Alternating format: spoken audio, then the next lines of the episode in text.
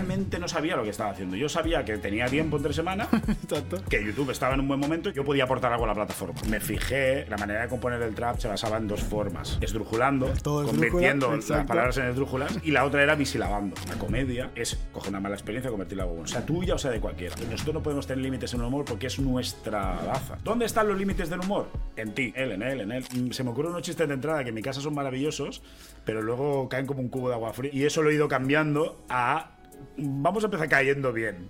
El primer chiste que pega me ya odian? hace daño. eh, tienes que estar una hora aquí encima, ¿eh?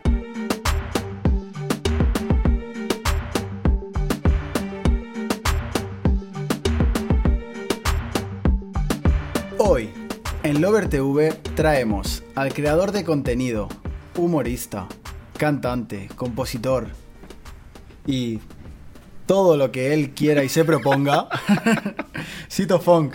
¿Qué tal? ¿Cómo estás? Me encantan estas intros siempre, tío. Es como, ¿qué meto de todo Exacto. esto? Yo te lo preguntaba antes. eh, ¿Cómo quieres que te presenten? ¿Cuál de todas las disciplinas que has probado o has hecho o actualmente te dedicas? Eh, bueno, dedicarme me dedico a, a todas. Lo que pasa que es eso, que siempre he sido un tío de dar como muchos bandazos con muchas cosas y, y nunca enfocarme. O sea, la gente se cree que es algo bonito, pero, es un caos mental eso y un problema porque al final no te acabas especializando en nada. Porque lo que te da, al final lo que te da resultados es el trabajo, ¿no? Entonces, como, pero tengo esa, no sé, creo que es curiosidad. Soy muy curioso y siempre intento hacer algo, veo que se me da medio bien y me meto ahí, le dedico un tiempo y... y Aparte es eso, que, que todo lo que has ido probando, mm, más o menos se te ha ido dando bien y has tenido relevancia, entonces es como... Resultón, yo siempre digo, eh, ¿qué- qué- cómo- eh, ¿eres el mejor cómico? No, nunca voy a ser el mejor cómico de España, pero soy un cómico resultón. Exacto. Me llevas, a, me llevas a tu proyecto, a tu local, no sé qué, lo voy a hacer bien. La gente se va a reír, sí.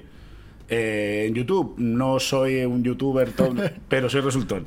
Pues soy capaz de conseguir los suficientes seguidores como para llamar la atención o, o crear vídeos guapos. te lo tal. dicho antes que Dan eh, de, y, y yo éramos, éramos fans. guapetones. Exacto, éramos guapetones, Guapetones, éramos parte de- Pues del canal de Sito. Eso ha sido un poco con todo. Que, que me pongo, me pongo muy en serio, lo intento hacer muy bien, se me da medio bien, pero obviamente nunca pasará la historia por ninguna de las cosas que has dicho. Bueno, esperemos que sí. esperemos que sí, esperemos que sí. Oye, ¿y quién es Sito Funk? Para que te conozca la gente. Wow, ya llegando a casi a los 40 años es como muy difícil, empieza a ser di- difícil resumirlo. Pero Sitofón es un, un chaval que prácticamente ha pasado toda la vida en Girona, nacido en Reus, pero viene en Girona de muy pequeño. Y siempre, siempre desde muy pequeño eh, tuve como la el gusanillo de lo artístico. O sea, yo era una persona que no me podía conformar con escuchar música, sino que la visualizaba. Y era una cosa que tenía, pues me daba mucha vergüenza eh, hablar de esto con alguien. Entonces yo no podía conformarme solo con escuchar la banda sonora del Rey León, porque te estaba flipando la película en aquel momento y estaba viendo, sino que me tenía que imaginar todo un espectáculo Sí. detrás del Rey León. Cuando, me- cuando años después te das cuenta de que estos están haciendo eh, un pastizal con un musical, estás pensando, joder, he perdido dinero.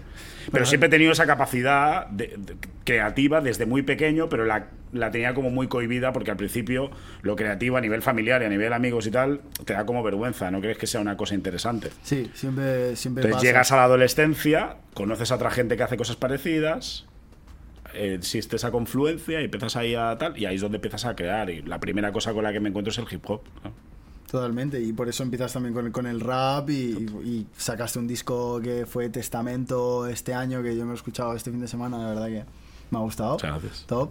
Eh, vamos a empezar un poco por, por el momento de más viralidad que tienes, que creo yo, que es con el canal de YouTube.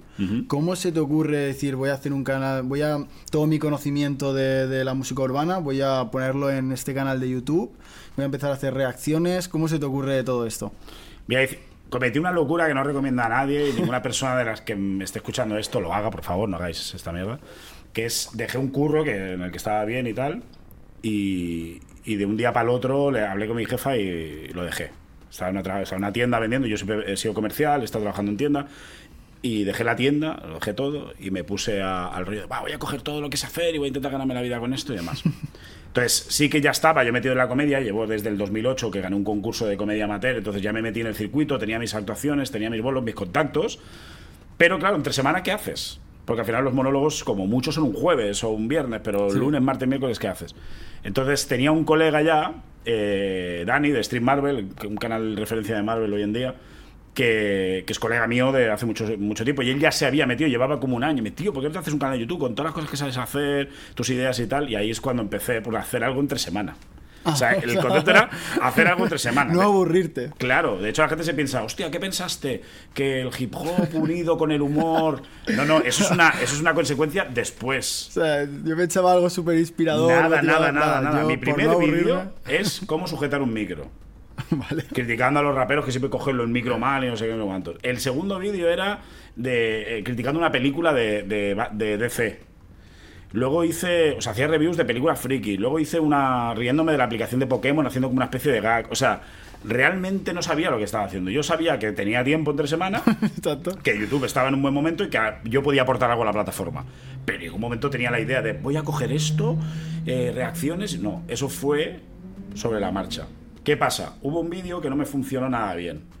Que era un vídeo que, que decía, un vídeo que hoy en día estaría súper súper funado, que era eh, Enrique Iglesias es un pagafantas. que eso lo aprovecho en, en mi monólogo Que, actualmente. que justo hoy llevas a su padre. Llevo, llevo aquí al papá, Exacto. el verdadero papá. Entonces, de hecho, una de las cosas que digo, y todo viene de ahí, es que Julio Iglesias, siendo Julio Iglesias, tiene un, un hijo que es Enrique Iglesias, y las canciones parece como que está pidiendo permiso para todo, ¿no? Y como dando pena todo el rato y tal. Las la canciones- aprobación del padre. Está pidiendo la aprobación. Sí, del sí, padre. sí. Y dices, hostia, tío, que eres el hijo del mayor fucker de la historia, ¿no? Entonces, el, Hay un contraste ahí. el chiste venía de ahí. Yo, me, yo me, me pareció gracioso hacer un vídeo de eso, Eh. pero eso, claro, era más para monólogo que para YouTube. Entonces en YouTube no me funcionó y me enfadé. Y yo tenía una idea en la lista que, que yo sabía que esa idea iba a funcionar muy bien. Pero no la quería sacar ya porque tenía muy pocos seguidores. Y yo digo, es que la la voy a malgastar, porque ahora mismo no tengo mucha gente en mi canal. Exacto. Y esa idea se llamaba el tutorial de cómo cantar trap. Que, iba- que fue el que me enganchó a tu canal. Entonces me enfadé tanto con el vídeo de Enrique Iglesias que no me funcionó que cogí y dije, pues voy a sacar el tutorial del trap. Entonces por culo. Y, y de Rest is History. O sea, ahí ya se, se lió parda con ese, con ese vídeo. Claro, eso es lo que definió el tono del, del canal, porque al ser el vídeo que funcionaba, la presión, los comentarios, te llegan mensajes de todos lados, todo el mundo te está haciendo entender que hay que seguir por esa línea, ¿no? Y ahí es, cojo la experiencia de cómico, cojo toda esa movida y la mezclo en el rap, porque realmente mezclar el rap y el humor, que siempre ha sido una cosa como muy distante una de la otra, eh, era, era bastante novedoso. Y de ahí yo creo que se basa el éxito del canal. ¿Y po- podrías hacer, sería el más feliz del mundo, 10-20 segundos de, de cómo es cómo era el tutorial de, de cómo cantar A ver si me acuerdo. Esto, estamos hablando de 2016. Eh, bueno, básicamente me fijé que, que la manera de componer el trap eh, se basaba en dos formas de construir la- las letras. Una era esdrújulando, Es convirtiendo esdrújula, las palabras en esdrújulas, y la otra era bisilabando. O sea, haciendo, utilizando las bisílabas. Tácata, tácata, tácata. Exacto. Juntando las palabras por, de, dos, en dos. Y luego lo de las esdrújulas. Entonces, literalmente, cuando pensé en esto, se me ocurrió la idea, digo, "Guau, esto es fascinante. Sí. Me fui a buscar, en- por pereza pura, me fui a buscar palabras esdrújulas de tres sílabas para que me encajaran bien en la canción en internet. Y me salió literalmente alguien en Yahoo Respuestas, Rest in Peace. Yahoo Respuestas era una maravilla. Sí, sí. Pero eso creo que se ha muerto. Era el, el chat GPT de, Era el chat GPT del de- momento. Entonces, Yahoo Respuestas, alguien puso una lista de palabras esdrújulas y la cogí tal cual, Ni cambiaste nada. no cambié nada. Y ahí salía fétido, cólico, lágrima, gráfica, fósforo, década, todas las que salen en la canción están ahí. De hecho, de hecho podría encontrarte, ya te lo enviaré, a ver si me acuerdo, podría encontrarte la captura de del, del Yahoo Respuestas que- donde saqué las palabras del tutorial. Es maravilloso. No, me- no me- no me lo esperaba para nada. Sí, sí. Oye, ¿y cómo decidiste, por qué decidiste acabar con, con el canal o dejar de subir cosas al canal? Con la A ver. cantidad de... Está la respuesta corta y está la, la respuesta larga. La que tú quieras. Tienes tiempo. La corta es que no me salía rentable. Vale. Ah, piensa que yo empiezo como para hacer algo entre semana, se me va de madre y ya se convierte como en una dedicación, tienes una presión, tienes unos seguidores que te esperan cada semana a ver qué subes. Pero yo sigo haciendo shows. Y llegó un momento, literalmente, que claro, la idea de hacer un canal sobre música, yo no era consciente de lo peligroso que era para YouTube. No en 2005, pero cuando yo decido hacer este canal es un mal momento para hacer esto. Y mi gran enemigo, que la gente que me seguía lo sabe y lo conoce perfectamente, era el copyright. Claro. yo, que es totalmente lícito, no puedo utilizar una canción de terceros sin su permiso explícito. Vale. Entonces, si te voy a hablar de una canción y te digo, hostia, mira, la- esta canción de Daddy Yankee se parece a esta, y te pongo la canción de Daddy Yankee y esos tres segundos Te me cancelas el vídeo, por esos tres segundos me cancelas un vídeo de 10 minutos donde doy un montón de información creada, producida y editada por mí, pero se lo cargan esos tres segundos. Con eso, pues un montón de vídeos. Con decirte que yo tengo más de 5 o 6 millones de visitas no monetizables Mucho dinero, ¿eh? mucho dinero. Entonces eso me frustraba constantemente. Y. Y la, la- la re- o sea, lo- al final lo que haces es dejarlo porque no te se da cuenta. El hecho de que te vayas a hacer un monólogo al pueblo de al lado de tu casa a media hora y ganes tres veces más de lo que te llega a YouTube al final de mes, tú dices, eh, soy tonto, ¿qué estoy haciendo? Lo que pasa que la presión y un poco la responsabilidad de que tienes seguidores y tal, Satisfacer también a tus seguidores. me mantenía ahí, me mantenía ahí, me mantenía ahí hasta que me quemé yo mismo. Y fue un burnout de la hostia con el que no podía tirar. Y al final me afectó aquí. Porque no quería dejarlo, pero sí quería dejarlo. En realidad no me estaba haciendo feliz, pero tenía que hacerlo. Y ahí entré en ese burnout complicado que ya dije, mira, eh, lo primero soy yo, lo primero es mi cabeza y, y- y tengo que dejarlo. Y volverá algún día ese canal de YouTube. Joder, si me dieran un euro por cada vez que me preguntan ¿Qué me preguntan? Lo sé, lo sé, pero. Hay una deuda pendiente que tengo, y esto se lo dije a mi pareja una vez tomando un café, que dije, ahora, ahora que estoy bien y sé cómo funciona, estoy capacitado para hacer o volver a hacer algo, diferente aunque sea, Claro. con todo lo que sé ahora. Ahora conozco las redes sociales desde un punto de vista que no las conocía cuando dije, voy a hacer algo entre semana. Claro. Conozco cómo funciona todo, conozco lo que te puede venir de bueno y de malo, conozco lo que es ge- gestionar el hate, todo eso ya lo he vivido. Entonces puedo volver a resucitar haciendo algo con todo lo que sé ahora y quizá me vaya mucho mejor porque ahora sé por dónde puedo tirar y por dónde no. Pero Nosotros no estaríamos. tengo tiempo. Pero sé que puedo hacerlo, puedo hacerlo. De hecho, hay un proyecto en mi cabeza que no quiero gafarlo ni quiero hablar de él porque todavía está como en construcción en Vale. mi cabeza, que está relacionado con las redes sociales, que está relacionado un poco también con el hip hop y demás, eh, enfocado de una manera muy diferente para que tampoco sea lo mismo que hice. Pero si soy capaz de encontrar el tiempo y la manera de combinármelo con el resto de mi vida, quién sabe. Bien, vale, vale. Pues. ¿Quién sabe? Dejamos, seguimos dejando a todos esos guapetones eh, con la intriga, y, con la intriga. y- y esperando. Oye, ¿cómo es eh, llevar tu canal a, a tal nivel de entrevistar a gente tan top eh, como KCO, Tote King, Acción Sánchez, Dólar, Fernando? Es que, bueno, es- la lista es enorme. ¿Cómo, cómo, cómo es ese, ese momento de entrevistar a gente tan top del género? Pues imagínate la de un chaval que de golpe vuelvo a tener 16 años, vuelvo a estar con mi Wallman de cinta, paseando a mi perro mientras escucho esos grupos y esas canciones. Claro. Pero de golpe esta gente eh, está interesada en salir en mi canal o me llama la productora porque estoy en la lista de medios del nuevo trabajo de, de Tote King o el nuevo trabajo de KCO y quieren contar contigo. Como cuentan con Buena Fuente o cuentan con la Resistencia, pues tú estás en esa lista. Y eso es, eso es maravilloso porque te llena un montón. De hecho, las entrevistas es una cosa que nunca quise hacer. Me cayó un poco de, De cielo, del sí. cielo y tal, porque me lo ofrecieron una vez, que la primera fue con SFDK, que me dijeron, hostia, SFDK vienen aquí a Girona, puedes entrevistarlos en el camerino, no sé qué. Y, y funcionó tan bien que dije, no descarto que hayan entrevistas. Y a partir de ahí fueron saliendo más y más y más. Pero donde se puso la cosa gorda y fue totalmente improvisada fue con el búnker de papel. El búnker de papel fue yo en medio del burnout ya bastante avanzado, o sea, yo ya estoy con la cabeza que no tengo ganas, de golpe me metes una pandemia, de golpe me encierras en casa. Yo el primer mes y medio, guay, porque estaba jugando a juegos de la Play y viendo las series de Netflix que me quedaban por ver.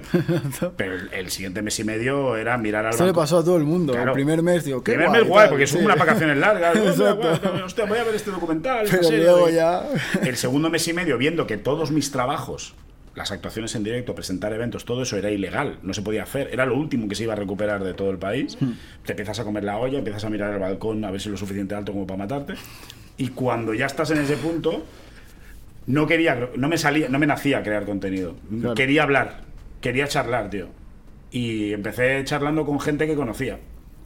Y los llamaba y tal. Hostia, ¿por qué no hacemos esto en directo? Tenían tiempo de sobra también ellos para... Todo el mundo estaba accesible. Claro. Todo el mundo sabía pillar una webcam por Amazon. Todo el mundo, Todo el mundo te- quería también promoción, porque eh, obviamente también... Era su manera de trabajar. caro, Tú te sacó un libro en medio de todo esto. Tú imagínate, en medio de la pandemia, sacar un libro. No puedes hacer presentación, no puedes hacer firma.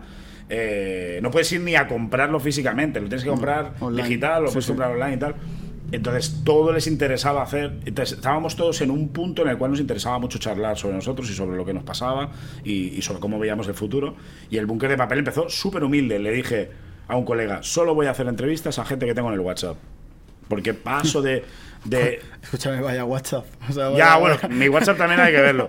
Yo también. Pero- Si me pongo así yo, que entrevisto Pero no a eran mi padre, tan- a mi madre. No eran tantos como.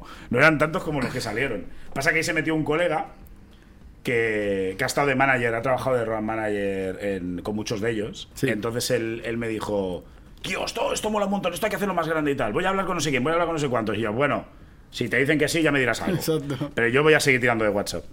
Y de golpe empezaron a entrar toda esta gente. Entonces ahí es donde se volvió la cosa, la cosa interesante. Pero claro, pasado la pandemia dejó de tener sentido y por eso lo dejé de hacer.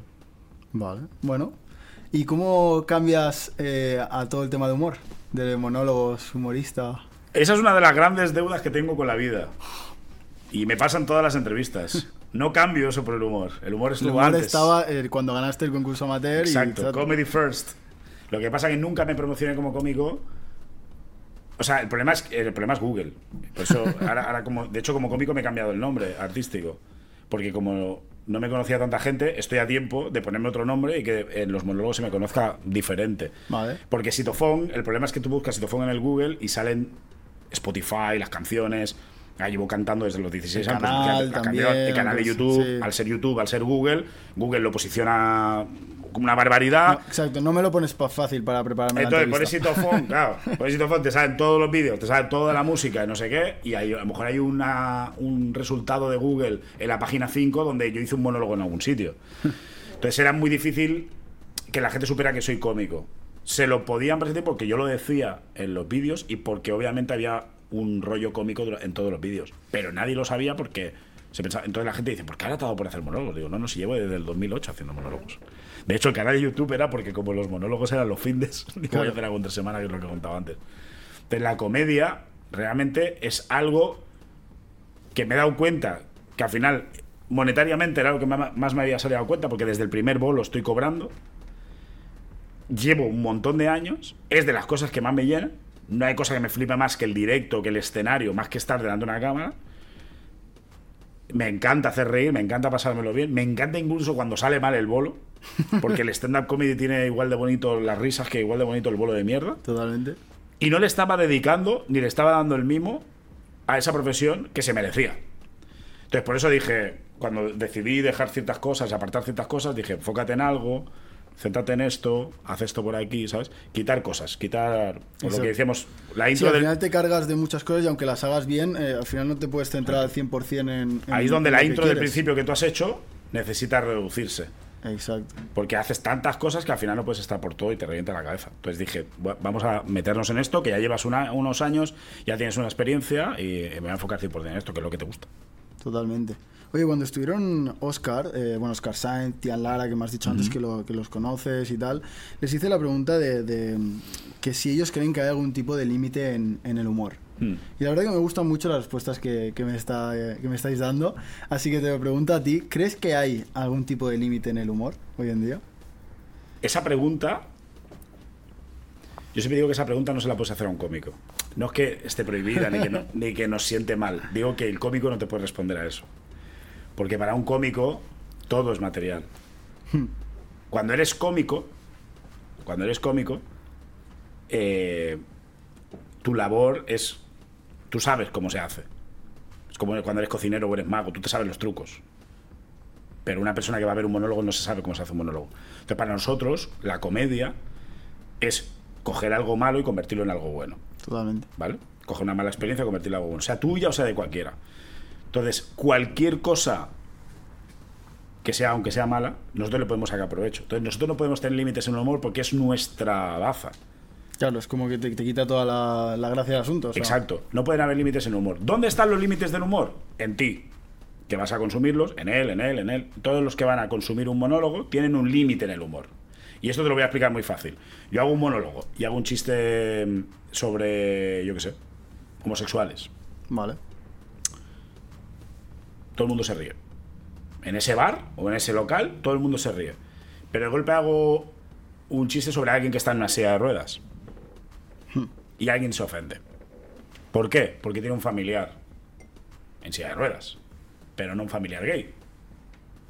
Claro. Yo tengo que hacer comedia para todo el mundo y tengo que visibilizar todo lo todo lo que lo, lo- lo- lo- lo que me dé la gana, porque al final lo más probable cuando te bajas de un escenario después de hacer un monólogo es que esa persona gay, si has hecho un chiste sobre gays, va a ser el primero que va a venir contigo, va a ser el primero que te va a abrazar, va a ser el primero que se va a hacer una foto y va a ser el primero que te va a decir gracias. Es un poco lo que decía David Suárez cuando hizo ese chiste tan polémico, que dice, a mí me han venido mucha gente, con, con- tanto con síndrome de Down como familiares de síndrome de Down, y dicen, gracias por visibilizar que, es- que ellos también tienen sexo. Exacto.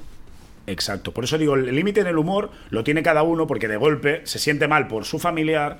Yo estoy aquí sentado, un tío está hablando sobre eso, yo me siento mal porque si me río de esto, estoy faltando respeto a mi familiar. Es una cosa de cada uno. Sí, sí, claro. Entonces La- yo tengo que hacer los chistes de todo. Si uno no te gusta, entiendo que no vengas más, entiendo que no consumas mi comedia, entiendo que te levantes y te vayas incluso. Sí, Pero, pero al igual que tú no estás en el cine y ves algo que no te gusta, o, o hacen un chiste que no te gusta, o un comentario que no te gusta, y no le tiras las palomitas a la pantalla, pues a mí no me toques los cojones. exacto. Alguno te ha tocado un Yo, poco... yo estoy haciendo mi trabajo. Sí, pero siempre, siempre es lo mismo, siempre son personas blancas acomodadas, Vale. Cis. cis, hetero, eh, con dinero, ¿me entiendes? Exacto. Siempre son esos. Porque me acuerdo, me acuerdo que yo tenía un chiste que hacía sobre mm, que comentaba comentaba eh, el, el problema de decir la palabra negro que a la gente en, en España le incomoda decir la palabra negro. Eh, entonces hacía este chiste y como siempre actúo para normalmente para gente blanca, la gente se incomodaba mucho y al final lo acabé quitando porque digo, es que me da bajón. A mí me gusta mucho el chiste. Pero me acuerdo que lo hice en un sitio y, y es en el peor sitio que me funcionó. Se quedó como un silencio muy incómodo y luego como, como que perdí a la gente, me costó eh, recuperarla. Sí. Y cuando me bajé del escenario, había un camarero, bueno, el que llevaba las sisas y tal, y no sé qué en el local, eh, era un chico negro. Y el tío, bro, no sé qué, tal, encima era seguidor del canal. O sea, eh, ahí es donde me di cuenta y dije, tío, yo tengo que hacer comedia para todo el mundo.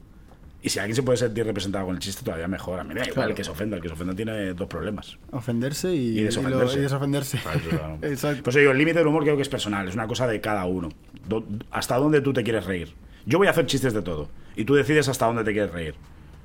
Y puede ser que haga chistes y te encajen todos y te gusten todos y no tengas problema conmigo. Hmm. O puede ser que haya algo que he dicho que no te guste. No pasa nada. No, no quiero gustarle a todo el mundo. No quiero caerle bien a todo el mundo. Totalmente. Oye, tú siempre te, te- has dicho antes que, que te gusta embarcarte en, en mil proyectos y, y mil cosas. Y el. No lo hagáis. Exacto.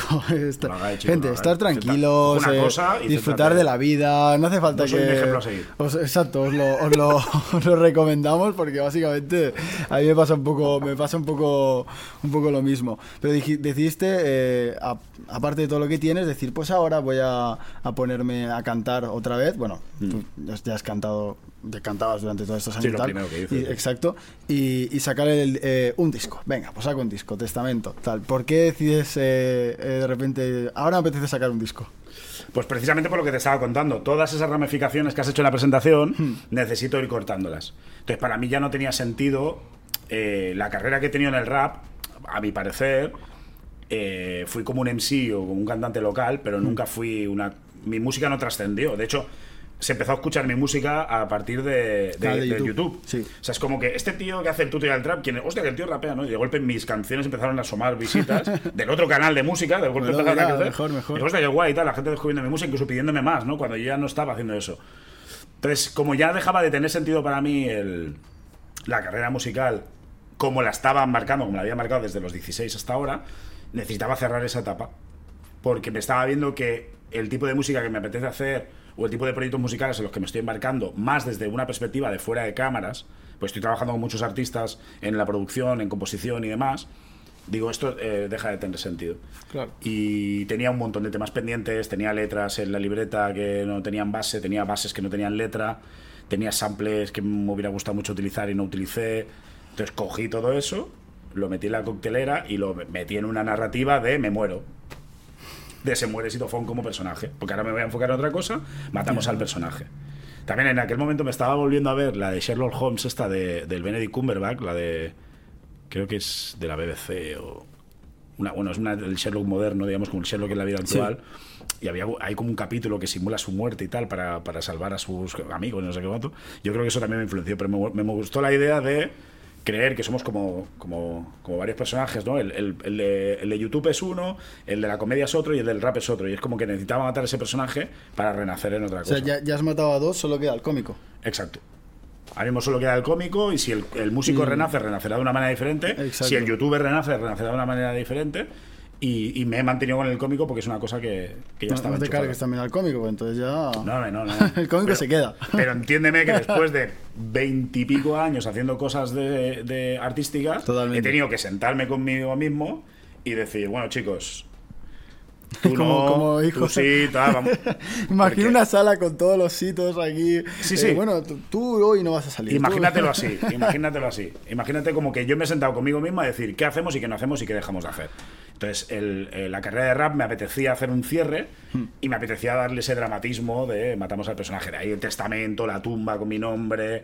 eh, bueno, estuve, estuve, pegando, estuve pegando esquelas por toda la ciudad. Hice, una- hice una esquela con un QR que te llevaba al pre-save del disco.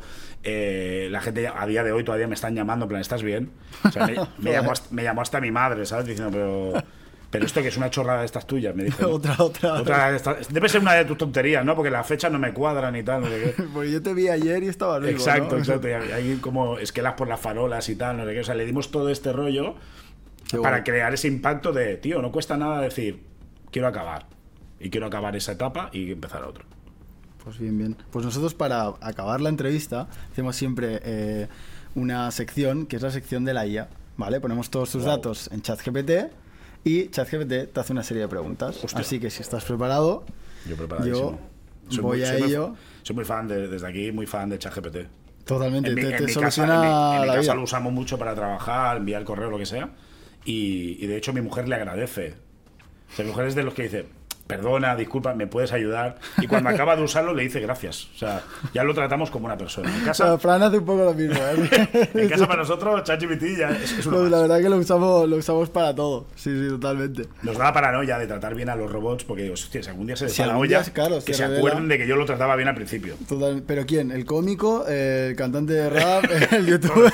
todo, ¿no? Toda la, todo en la misma cuenta de Gmail. Todos, todos, todos lo tratamos muy bien en casa. Bien, bien. Vamos con la primera pregunta. Ok, hay que dice el ChatGPT. Antes de subir al escenario, ¿tienes algún ritual peculiar para concentrarte o soltar las mariposas del estómago? Pues depende de la actuación. eh, los saltitos funcionan muy bien. Saltitos con movimiento de manos. Vale. Que es como, ¿sabes? Como sacar, como sacar los nervios y demás.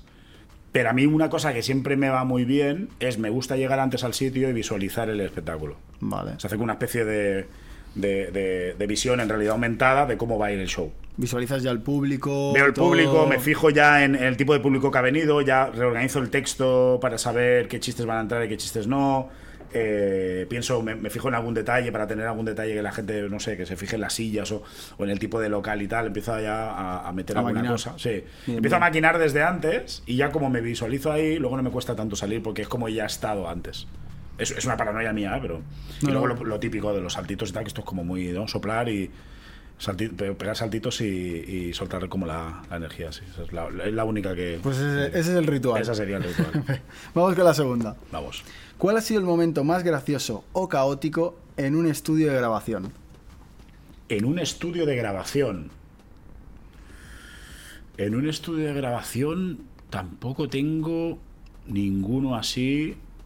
O en una entrevista, vamos a ponerlo en una entrevista, que hayas hecho algún momento así de, de- de- de tu En canal. un monólogo, quizá, En un en, en monólogo, actuaciones. sí. En los estudios, como casi siempre me he grabado yo, es muy poco. Es poco probable que me pase algo caótico porque estoy yo con Estás lo tú mismo. solo, ¿no? O en el estudio de Se te cae el micro o tal, lo en el estudio de algún colega y demás. Sí que es verdad que en el, testa- el testamento está grabado en un en un cuartito muy pequeño. Es que no me sale la palabra en castellano, en un rabost. Vosotros que me entendéis. Eh, ¿Cómo se exacto. llama esto? Eh, Rabost. rabost. eh, trastero, ¿no? Sería. Sí, un traste. Bueno, antiguamente se guardaban ahí la comida no perecedera. ¿Vale? ¿Una Que guardabas- despensa o...? Sí, una despensa. Vale, ok. Entonces, como no se usa, mi colega se ha montado el estudio ahí. Entonces, eso es de uno por uno, ¿sabes? Hmm. Entonces, tú imagínate grabar el testamento en verano, en pleno agosto, camiseta de básquet, bañador, la toalla aquí, una botella de agua, las gotas cayendo por aquí. O sea. Lo eh, mejor para no quedarte Eso, sin eso- aire. eso es la, la- la experiencia más rara que he tenido en un estudio de grabación, porque había que hacerlo en verano, porque lo queríamos sacar en octubre, bla, bla, bla. Entonces, esa fue la. Pero en comedia siempre te pasan cosas maravillosas. ¿La cosa más maravillosa que recuerdes? ¿O alguna de ellas? Samboy de Llobregat. aquí, aquí. Había alguien de aquí de Empie- no. Empieza. Bueno, estoy con San Boi de Llobregat. No me acuerdo qué año era. Yo, yo era, era bastante novato, ¿eh? como para tener resolución para esos problemas. Pero hago una actuación en un, en un bar que bueno, la gente no estaba muy pendiente de mí, que digamos. Hmm. La actuación no fue muy bien. Y cuando acabo la actuación, me quedo ahí sentando, ¿no? Por lo típico me espero, me acabo la cerveza hasta que el, el tipo me pague. Y. Importante. Sí, pues estaba en plan, bueno. Ese momento incómodo de ¿cuándo me vas a momento- pagar? y más cuando el bolo ha sido una mierda, que es que ni me lo merezco. O sea, lo que he hecho hoy aquí es horrible, o, o el público es horrible y yo no podía hacer más. Entonces, de golpe, alguien sale al escenario, que no era un escenario, no- ni siquiera había escenario, el micro estaba ahí. Entonces, alguien del bar Sí. coge el micro y dice: Paco, ¿me puedo contar unos chistes? Y el tío empieza a contar un chiste. Cuando empieza a contar el chiste, solo dice la primera frase del chiste. Y otro chaval se va a la cabina del DJ. No tenía pinta de ser el DJ del local, ni mucho menos. Le da play y suena una canción de reggaetón a un volumen espectacular. ¿Me entiendes? O sea, estábamos en silencio y de golpe, ¡bailando! ¿Sabes lo que? ¡Pum! Pico, ¿no? Sí, el que acaba de El que pegar. acabo de pegar ahora. Exacto. Entonces pega el golpe la canción, ¿vale? El de los chistes se enfada. "Ah, Digo que quería contar un chiste, tal. Suena la canción de- No entiendo nada yo en ese momento. Para la canción de reggaetón, el chico se había equivocado y lo que quería era poner el cumpleaños feliz. Porque se ve que había alguien del local, cliente habitual, Vale. que era, eh, pues era su cumpleaños. Entonces, de golpe, sacan una bandera de España gigante del almacén, la ponen en una mesa. Yo, yo esto con, yo con la cerveza así, eh, esperando a cobrar. Viendo todo el, eh, esta, Ese videoclip. ese videoclip de- dirigido por Pedro Almodóvar, donde canta Zetangana en algún momento, ¿no? Estoy ahí flipando luego la birra y tal, y empiezan todos a firmar la bandera de España, cantando cumpleaños feliz, y la que sacó la bandera de España, me acuerdo que era una chica eh, muy mayor, quiero decir, para, para cómo iba vestida. Sí. ¿Sabes? No sé si me entendéis Sí. un poquito. Era como que la- se había equivocado de tienda de ropa y había comprado la tienda en un sitio que no le tocaba. Y, y ese- esa fue la, la- de las mejores. De las mejores Firmaste la bandera, ¿no? No. No, no firmé la bandera. eh, no, por, no porque sea catalán ni nada de No, eso. no, No, no, no, entremos en conflicto. Pero, pero yo lo que quería era salir corriendo e irme a dormir a mi casa. Totalmente. Que te pagaran eso, y ya está. irte. Perfecto, perfecto. Me ha gustado, me ha gustado. Vamos con la, vamos con la tercera. Si pudieras organizar una fiesta épica con tus monólogos como entretenimiento principal, ¿cuál sería el chiste de apertura? A mí es que me encanta empezar empezar como, como hablando hablando al, al- al público y tal. Es una cosa que, que antes de que se pusiera de moda en TikTok y demás, a mí me daba una, una seguridad brutal. ¿no? O sea, stand-up comedy es...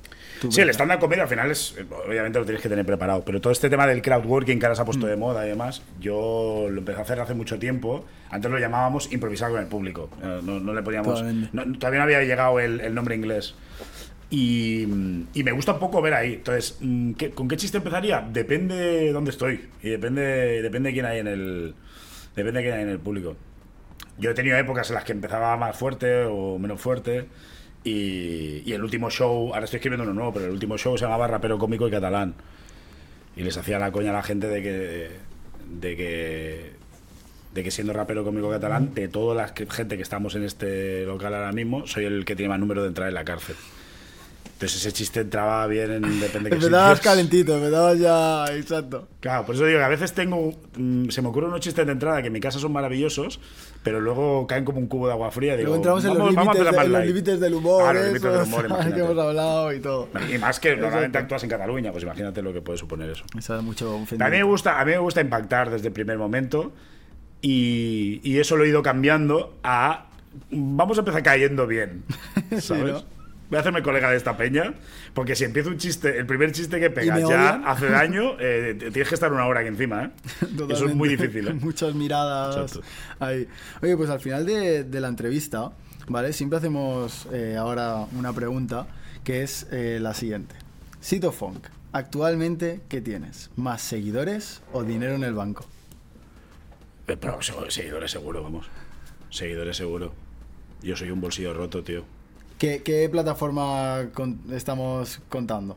Para No, y poner las estoy, las estoy contando todas, obviamente. Todas, Ya- hostia, entonces ahí ya son más Ya. de 200.000 ya, ya, seguidores. ya solo con, ya solo con YouTube tengo, tengo más seguidores que dinero, seguro. Pero más que Instagram, sí. Más que Instagram. Claro. Vale, bien. Ah, ¿de dinero dices? Sí. No, no, no, no, no. no. ¿Tampoco? No, no. Yo tengo el dinero que te. O sea, si tuviera que coger una red social para competir con mi dinero, sería Twenty, que no tengo. Buen titular. Te lo resumo así. Bien, bien. por no ser específico. Yo siempre lo penso. Cuando, cuando me preguntan por esto, hay colegas que me dicen, tío, si vas a la resistencia te hacen esta pregunta, digo, tío, voy a quedar como el culo, tío. O sea, no. eh, le voy a decir, no sé, espérate el día 30 que me paguen. Exacto. Pero bueno, hemos sido un poquito más originales, ¿no? No hemos hecho Está muy guay, está muy guay. Tal. Está muy guay porque te hace pensar un poquito más, porque la otra es como muy directa. y esta te hace Exacto. pensar un poco, hostia, espérate. Eh, ¿no? Tienes que coger la red social que te vaya mejor, la que te vaya peor. Está guay, La está guay. resistencia, chúpate esa.